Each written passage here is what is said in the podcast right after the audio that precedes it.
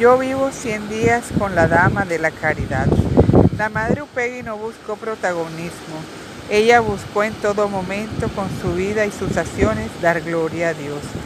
Encontró en los últimos, los pequeños, que no valían nada para la sociedad, el tesoro del amor, el rostro de Cristo, compromiso. En este día buscaré una vida escondida Cristo haciendo pequeño para los hombres. Madre María Upegui, fundadora de las Siervas del Santísimo y de la Caridad.